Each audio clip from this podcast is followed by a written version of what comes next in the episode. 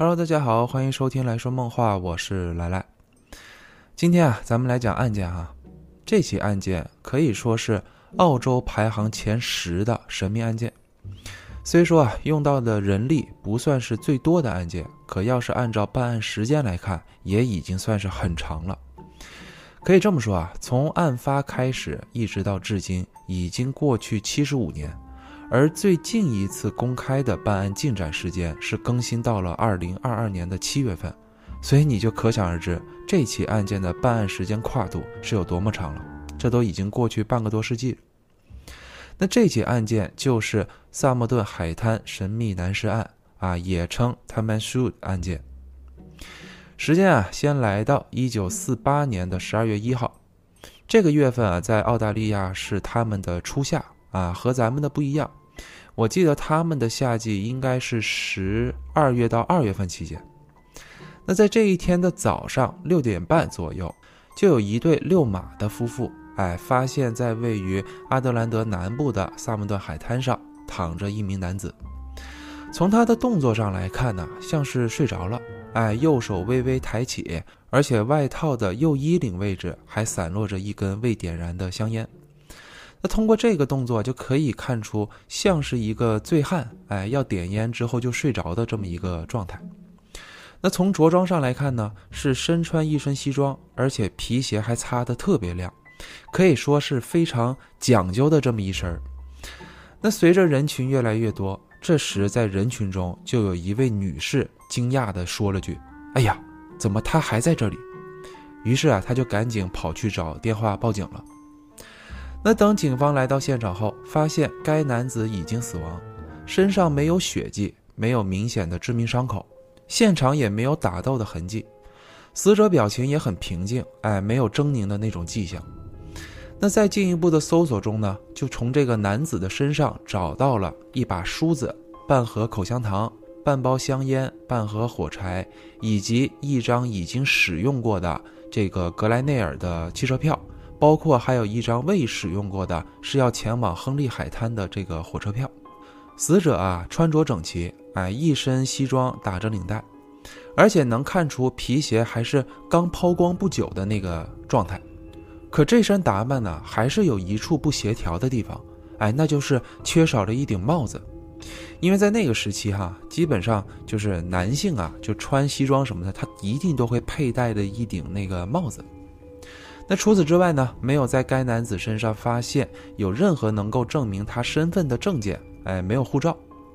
那调查到这儿，警方呢就先将尸体运回去，哎，去做这个法医鉴定了。在此期间，他们就开始进行走访调查。警方发现啊，该男子最早应该是在前一天就已经被人发现了，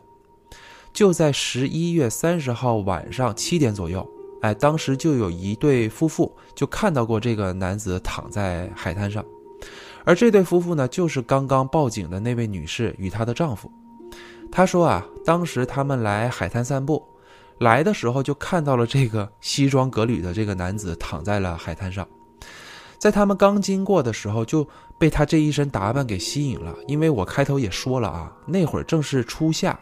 气温基本上都在十二到三十度左右。你虽说是那时候已经是晚上了，可他这一身装扮显然是很与众不同。可当时夫妇俩呢也没有太在意，就继续散步往前走了。可等他们往回走的时候，还是看到这个男子躺在那块儿。于是啊，他们就打算向前靠近查看。可这会儿他们就看到那个男子的右手微微抬起，哎，像是要点烟的动作。那看到这儿，夫妇俩就觉得，哎，应该没什么事儿，这应该就是喝醉了。啊，于是他俩就走开了。随后又有一对夫妇来到海滩上，他们当时是在这个海滩上逗留了有半个多小时，时间大概是晚上七点半到八点左右。那在此期间呢，他们就注意到海滩上躺着这么一个男人。一开始啊，也是觉得，哎呀，这会不会出了什么事儿啊？就打算上前来查看。可等快靠近的时候，先是注意到这男子的脸上啊有这个蚊子。之后呢，就还看到这男人有这个呼吸，而且身子还微微动了一下。那看到这儿的时候，这对夫妇也是觉得，哎，这应该就是一个醉汉喝醉了，在海滩上休息呢，哎，所以就没上前打扰。可根据这对夫妇的描述，当时他们虽然没有上前查看，可也没有离开过这个区域。哎，他俩当时是在不远处就坐了下来，在那块聊天呢。可就在要快离开的时候，他俩隐约都发现那个男人的位置好像是移动了，可是具体怎么移动的啊，他俩都没看清楚。那再来说说法医报告这边啊，死者的死亡时间大约是在十二月一日的凌晨两点左右，年龄大约在四十到四十五岁之间，身高一米八，体格健壮，属于这个宽肩窄腰型，灰色的眼睛。头发呢是介于金黄与这个姜黄色之间，有着英国人的样貌。那通过死者的手指与指甲来看啊，可以看出是比较纤细以及整洁的，应该不是体力劳动者。在指尖的位置只有轻微的擦伤，哎，应该是生前不久造成的。那死者的大脚趾和小脚趾都形成这个前窄后宽的这么一个形状，再结合他的小腿比较发达。哎，根据这些判断出呢，这应该是由于长期穿那种尖头的靴子或者是舞鞋而形成的，所以断定死者可能生前从事过舞者之类的行业。身穿一件白色衬衫，领带呢为红白蓝三色，棕色的裤子，裤子上的扣子还是用了一种当地非常少见的一种橙色的线补过。一件棕色外套以及一件当时非常时髦的灰棕色美式剪裁的双排扣马甲，干净的白袜子以及一双红棕色皮鞋。那衣服上啊，所有的这个标签啊都被摘掉了啊。为什么要着重说这一点呢？我等会儿再提到。那再来说一下关于病理解剖的报告。虽然死者外部没有伤痕，口鼻中呢也没有发现沙子。可是，在他的内脏却形成了很奇怪的现象，他的脾脏啊严重肿大，已经达到了正常标准的三倍以上，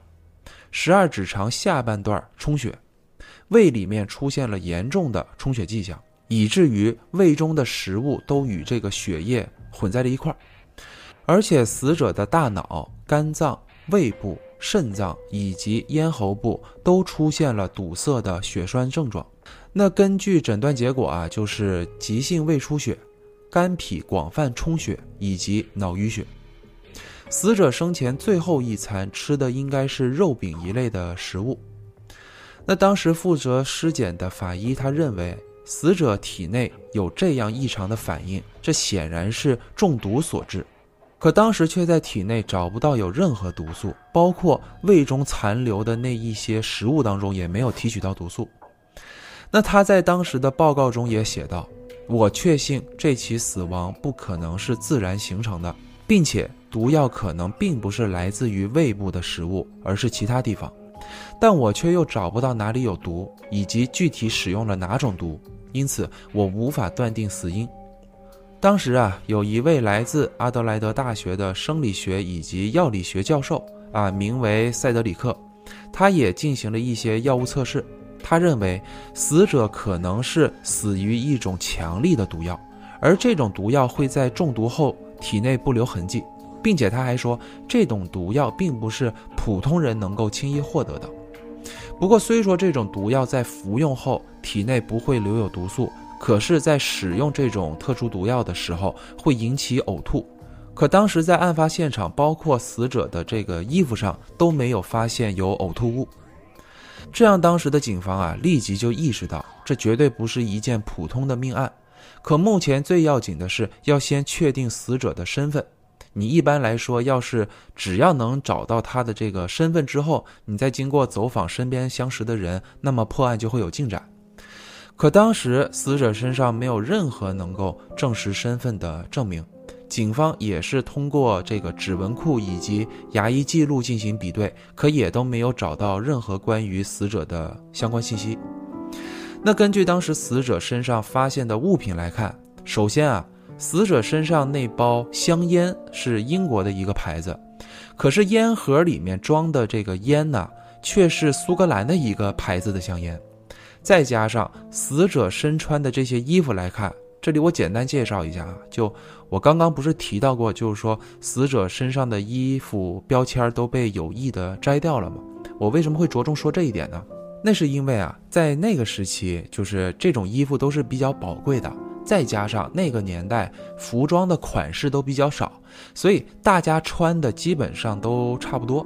所以通常都会在衣服领口标签下面还留有那么一小块地方，是专门用来印上自己的名字或者是符号的。哎，目的就是为了避免大家呃相互拿错衣服，哎，用来做记号用的。那话说回来啊。当时虽然没有通过衣服上寻找到死者的名字，可是警方却发现，首先啊，这个衣服上缝补的这个线都是用了一种当地很罕见的橙色棉线，包括死者身穿的这个马甲以及外套上，都是用了美式的缝纫的手法，哎，是一种叫做羽毛绣的方式进行缝纫的，所以这些衣服应该都是美国货。那也因此推测死者可能是美国人，或者是呃曾经去过美国，可当时也不能仅通过这些线索就去断定他是哪国的居民。无奈之下，警方当时只好将死者的照片公布到了报纸以及电视上，而且这个电视啊还是以这个插播的形式进行报道的。而在一九四八年那会儿啊，看电视是仅有的几项娱乐活动之一，哎，所以基本上电视的那个收视率都特别高。也因为这样的插播形式，让当时的澳大利亚民众都感到非常惊讶。那是因为啊，大部分人都几乎是突然就在这个电视上看到了尸体的照片，所以啊，当时也很快就引发了轰动以及热议。也在很短的时间内呢，几乎全国就都知道了这件事儿，并且还传到了海外。可即便如此，当时还是没有任何线索能够提供给警方，也没有任何过来呃报这个有关死者失踪案的一些信息。这里要说明一下啊。就当时这个消息一出之后啊，是有很多人过来辨认死者的，哎，他们都是有亲属失踪的这部分人。可当时是因为来了很多人都不认识这个死者，所以才让这个案情没办法进展下去。那当时警方就感觉到这起案件的办案时间肯定不会短，哎，所以呢，事先就先对这个死者啊进行了石膏倒模，而且还对尸体进行了防腐处理。案发一个月之后，也就是时间来到了一九四九年的一月十四号，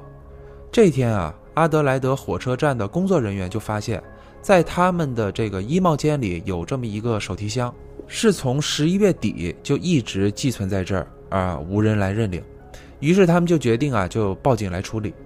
等警方收到这个报警后啊，就立即联想到。当时死者身上发现的那个火车票，不就是阿德莱德火车站的吗？而且根据车站内的人员描述，寄存手提箱的时间是十一月底，那不就是呃死者一开始被发现的那个时间吗？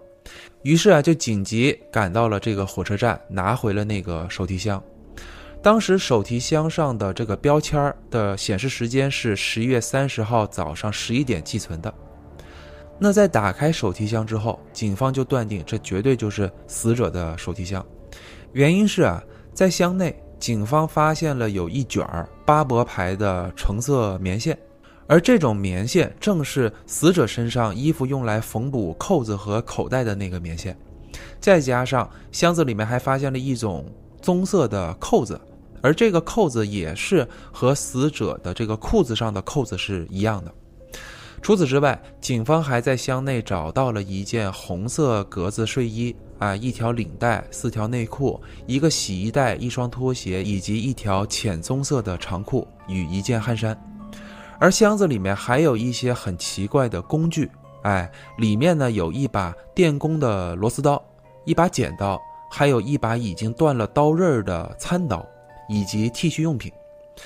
虽然箱子里面的衣物。标签也都被摘除了，不过在这个洗衣袋以及领带，包括那件汗衫上，都分别找到了绣有 T G N 和 G N 的标签。那有了这个名字就好办了，对吧？当时警方就赶紧联系了几个呃讲英语的那个国家，就想试图询问是否有关于这个 G N 的信息。可这些国家都没有名为 T G N 或者是 G N 的这么一个人的失踪报案。那当时警方就认为，根据目前的情况来看，有两种可能：第一种，死者确实就名为基恩，至于为什么其他衣物的标签都被有意的摘除掉，而唯独这几样物品还有名字，可能是凶手在处理衣物时疏忽了这三样物品。还有一种可能就是这三样物品是凶手故意留下来的，哎，目的就是为了迷惑警方办案。那警方当时啊，还对火车行程记录进行了推测，他们发现啊，就死者应该是十一月三十号早上八点半。至十点五十分期间，乘坐了从悉尼或者是奥古斯塔港，哎，坐着过夜火车抵达到了阿德莱德火车站。等来到火车站之后，他又买了一张前往亨利海滩的火车票。十一点寄存了手提箱，并且在十一点十五分期间到了这个公共汽车站，前往了萨姆顿海滩。那这里可能有人会问哈，就就一个名字就这么难吗？你买火车票的时候，或者是你寄存行李的时候，你难道不需要签字，或者是有这个什么名字记录吗？是的，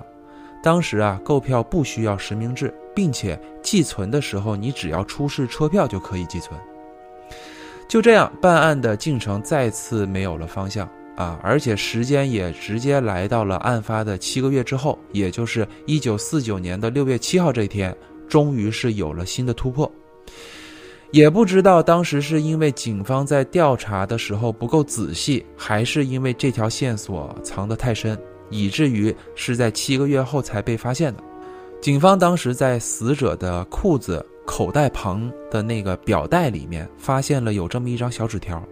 这个就是咱们一般穿呃牛仔裤或者是工装裤那个口袋旁边不是还会有一个特别小的一个小口袋吗？哎，那个小口袋就叫表带，是很久以前就是他们专门用来放那个怀表用的。那警方当时就在这个地方发现了有这么一张小纸条，并且警方还发现这明显就是精心藏在这里面的。那等摊开这个纸条之后，就看到上面印着 “tamashu” 的文字，这是一段波斯语，哎，翻译过来的意思就是结束了或者是完结了的意思。那当时啊，阿德莱德他们的有一位记者，哎，名叫弗莱克，他正是一名波斯人，所以当他看到这张小纸条的时候，他就一眼认出这张纸条是一本名为《鲁拜集诗集》的结尾处这么一段话，这显然就是被撕下来的，哎，可当时并没有在死者身上找到过这么一本书。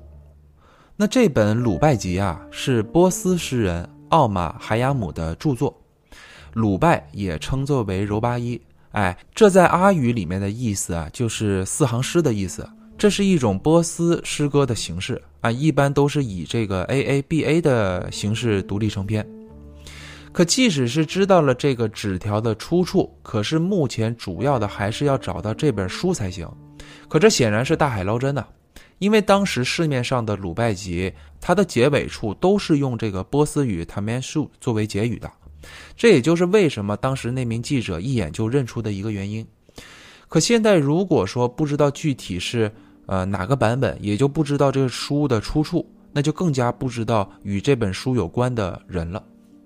于是警方啊也是没办法，哎，就又把这一条线索给公布了出来，希望能够找到印有这张纸条上字体的鲁拜吉版本。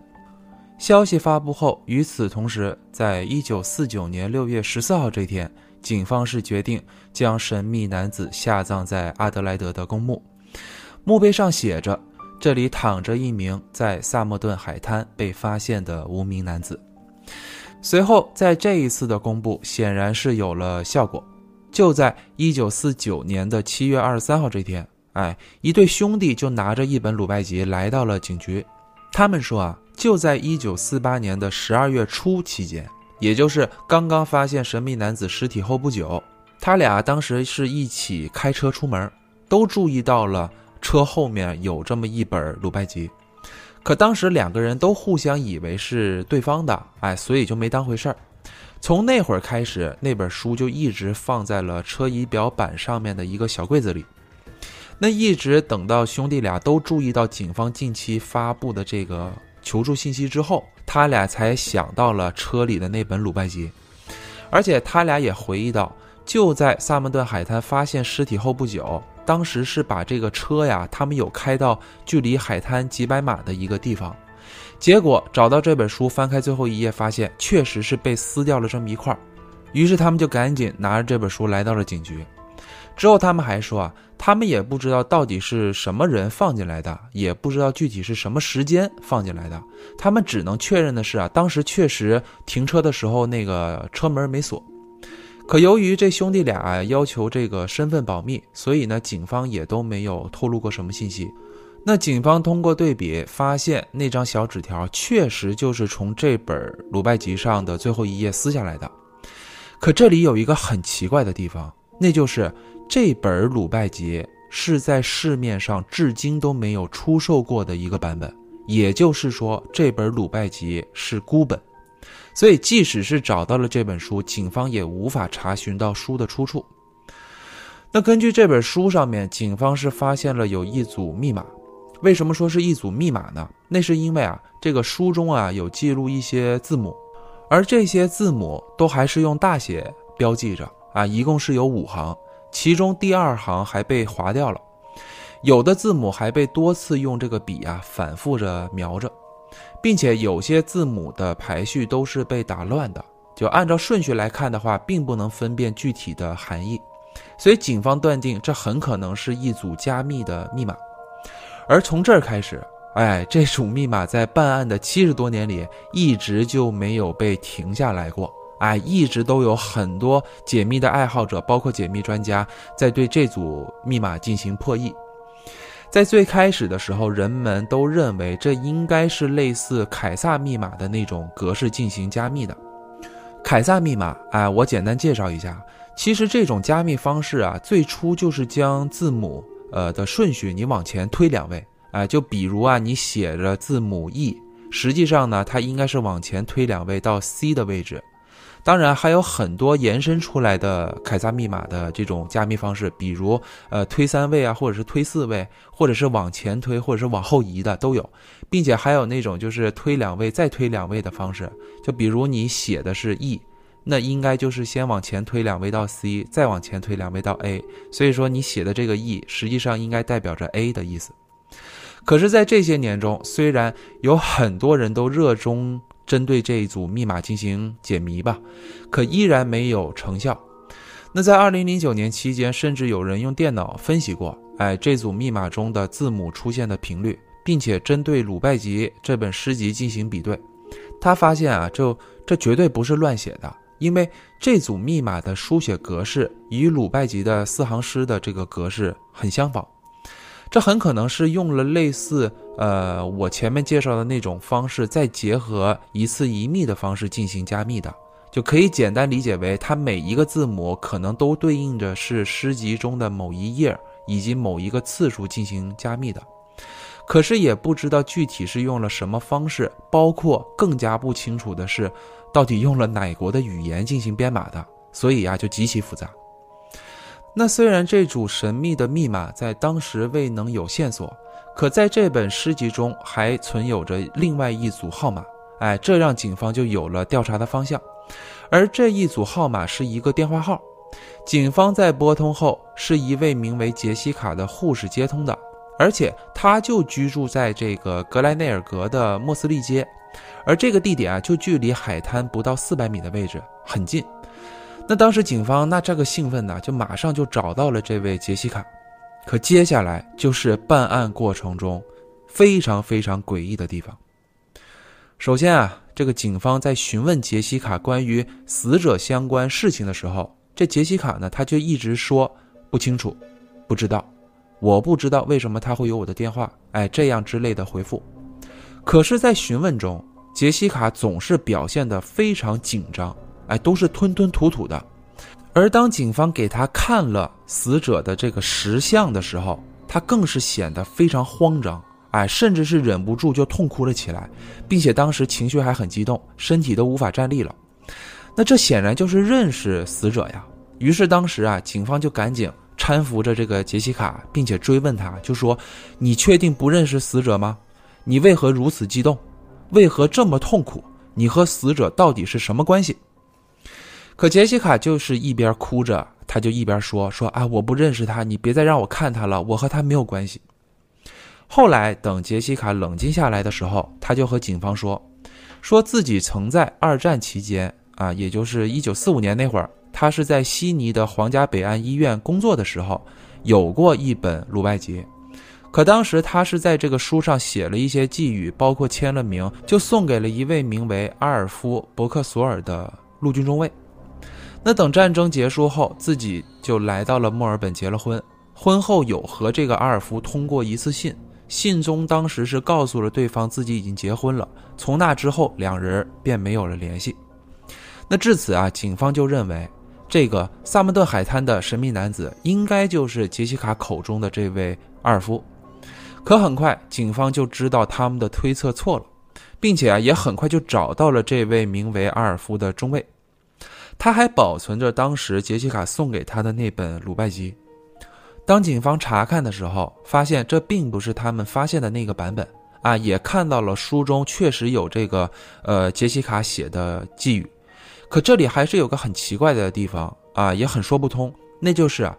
这本书上的签名落款写的是贾斯挺这个名字，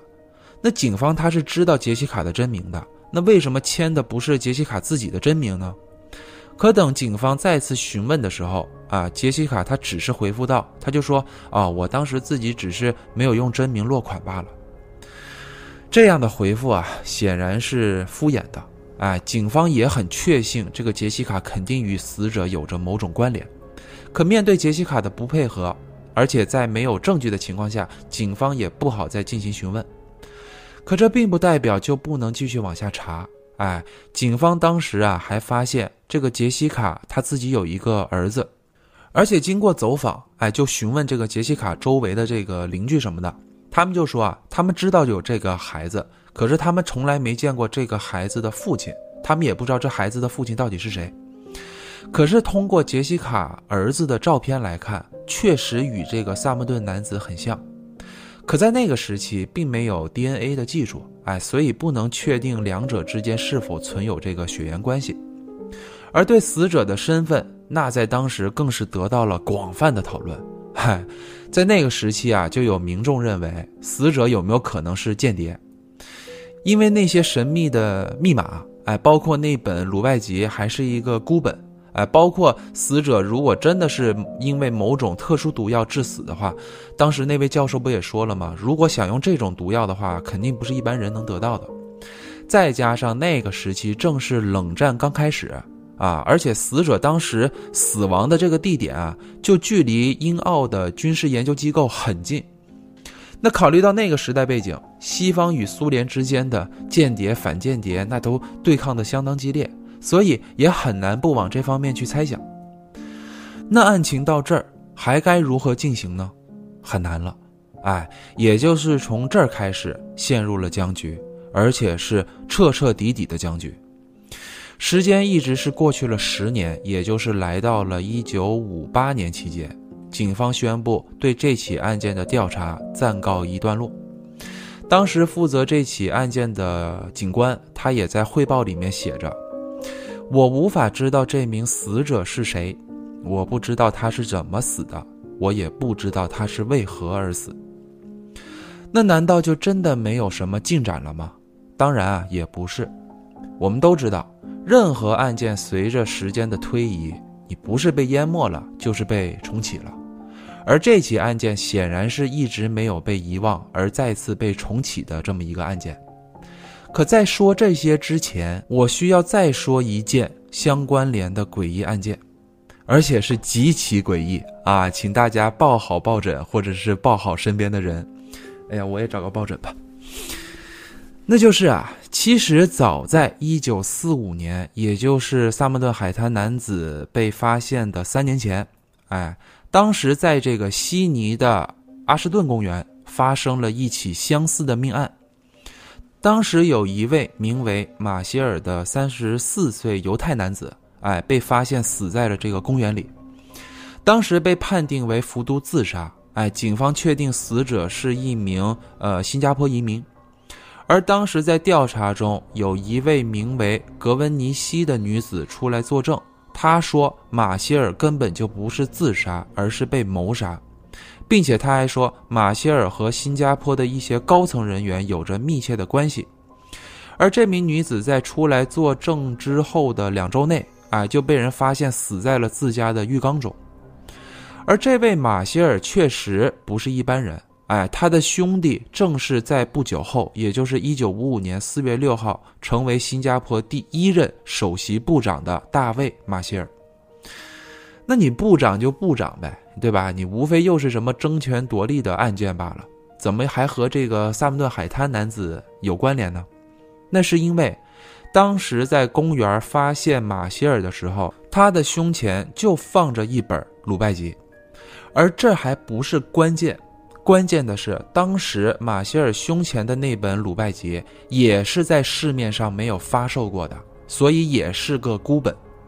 这就是诡异的地方了。而相关联的还有什么呢？那就是地点，马歇尔是一九四五年死在悉尼的，而当时这个时间。啊，就那名护士杰西卡和那名陆军中尉阿尔夫也是在悉尼。再根据杰西卡的描述，他说他是一九四五年送给这个阿尔夫那本鲁拜集的，而在那个时间，也就是马歇尔在公园被发现毒发身亡的时间。难道鲁拜吉是某个组织的暗号或者是标记特征之类的吗？这就不得而知了。而且这一个细节很少被人提起过。那随着案件暂告一段时间后，当人们再次回顾这起案件的时候，已经是来到了二零一四年。当时啊，是在第九频道做了一档针对这起案件的采访节目，而在这段节目里啊，还揭露了很多内容。还记得我上面说，呃，当时那个护士杰西卡不是有一个儿子吗？而且警方还目测，就觉得他那个儿子和萨默顿的那个神秘男子长得很像。他的儿子叫罗宾，罗宾的耳朵和一般人的结构不一样，他是啊，这个耳甲挺要比耳甲腔还要大。哎呀，这我该怎么描述呢？就咱们一般这个耳朵不是有两个窝吗？一个是耳孔，另一个不就是耳孔上面那一个小一点的那个耳蜗吗？那个地方就叫做耳甲艇，而罗宾的耳朵结构就是上面那个原本应该小一点的耳蜗。它是要比耳洞还要大了啊！而这种结构的耳朵呀，根据数据统计，只有百分之一到百分之二的白人会拥有这样的特征，并且他还患有先天性的缺齿症，而这两个特征恰巧萨默顿神秘男子也都一样拥有，而这两种特征还都存在这个遗传因素。不过啊，罗宾他是在二零零九年就去世了，享年只有五十一岁。可杰西卡一共是有两个孩子，一个是罗宾，另一个就是他的女儿凯特。这凯特当时也是参加了这个节目的录制，而且他还在采访中就说出了一个惊天的消息。他说，曾经他的母亲杰西卡就告诉过他说，其实当年自己是对警方撒了谎。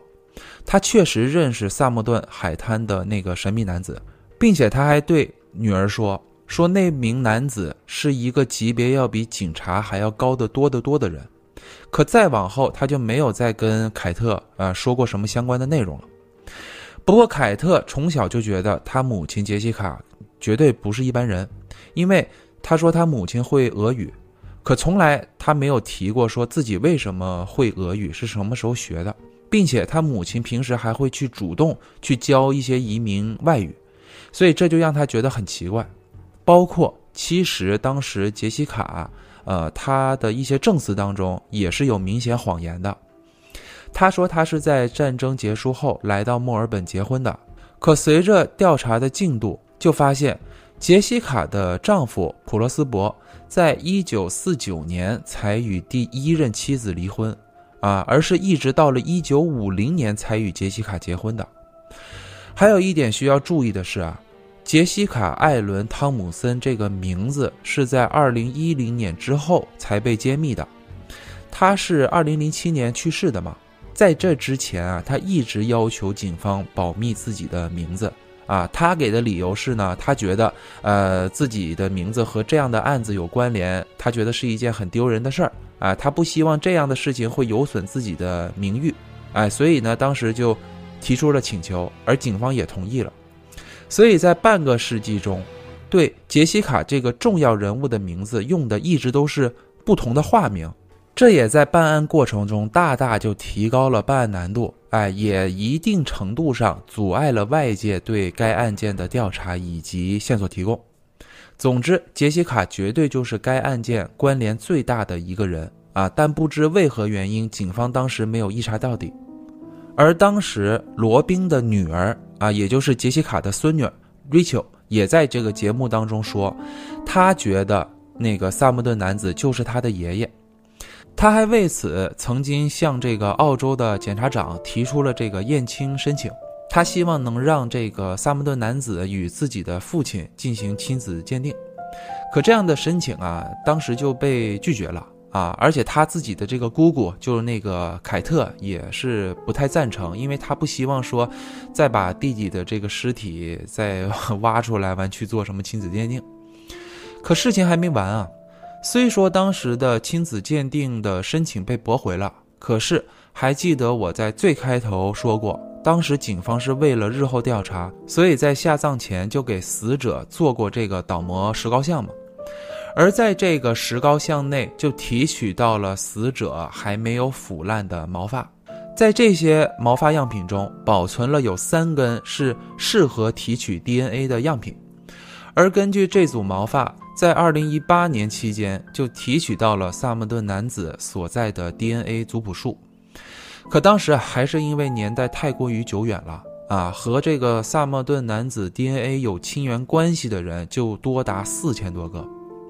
那接下来的工作就是需要一一排除才能获得。而随着调查的进展，当时阿德莱德警方也批准了，是在二零二一年的五月十九号这天，对萨默顿男子进行了开棺验尸，啊，希望能够协助研究人员恢复该男子的 DNA 特征。又经过了一段时间的研究，最终终于是在二零二二年的七月二十三号这天有了重大的突破。研究人员是终于是匹配上了 DNA，并且警方在当时也获得了沉睡七十三年的萨默顿神秘男子的信息。死者啊，名为卡尔·查尔斯·韦伯，职业呢是一名电气工程师以及一名乐器工。一九零五年出生于墨尔本，是家中六个孩子里面最小的一个。早年没有什么事迹的记录，只知道他在成年后不久就跟一位名为罗西的女子结了婚，而随后这个卡尔就失踪了啊，并且也与家里面失去了联系。相传啊，在一九四七年期间，卡尔的妻子罗西是以卡尔失踪为由，并单方面的向法院提出了离婚。然而，当时这个卡尔并没有失踪啊，而是跑到了阿德莱德去寻找妻子了。因为在此之前，他们好像是已经分居多年。可是后来不清楚为何这个卡尔会莫名其妙的就死在了萨默顿的海滩上。而此案件接下来将会进行毒理测试，哎，试图找到卡尔的真正死因。那么至此，这起案件我也算是讲完了。如果后续再有什么进展的话，我也会更新进来。只是在节目的最后啊，我再说一个小插曲，那就是这起案件能够一直被推进到这一步，还需要介绍一个关键的人物，哎，那就是德里克·阿伯特教授。当时在实验室提取这个 DNA，包括这么多年里面一直进行匹配寻找的这个工作，他都一直有参加。他在采访中他就说过，说我们的研究是从族谱的两个不同部分来进行三角测量，这有点像在攀登珠穆朗玛峰的感觉。你会因为最后站在顶峰而感到兴奋，可同时你也会因为前进一小步而感到疲惫不堪。同时啊，还有一个小插曲，那就是这位教授是在2015年就与这个杰西卡的孙女啊 Rachel 结为了夫妇。而且还拥有了三个可爱的孩子，而这个 Rachel 啊，也是通过了基因测试，哎，排除了他并不是这个卡尔的后代。可关于卡尔的案情还没有结束，可以这么说，在经历了七十三年后，卡尔是终于才找回了自己的名字啊。可关于死因，包括鲁拜吉诗集、神秘的密码，都一直还是未解之谜。包括杰西卡的身份，还有当时那本鲁拜吉为什么会无缘无故出现在车的后座上，哎，到底是谁放进去的？而且还有就是一九四五年那起公园的命案，到底是否有关联？卡尔到底是牺牲者还是受害者？这些啊，都需要随着科技的不断发展啊，才有可能得到真相大白的那一天。可要等到那一天，我觉得不仅是需要科技发达，而更加需要的是不放弃调查的人。很多人啊，都觉得。这个阿伯特教授啊，包括他的这个妻子 Rachel 啊，都太过于多此一举了，觉得这件事情都过了这么多年，你查来查去才查到了一个名字，而且按照目前这个情况来看，你别说什么间谍身份了，可能卡尔只是一个跑出来寻找妻子的这么一个酒鬼，那这样的身份还有什么值得去花费时间和精力的呢？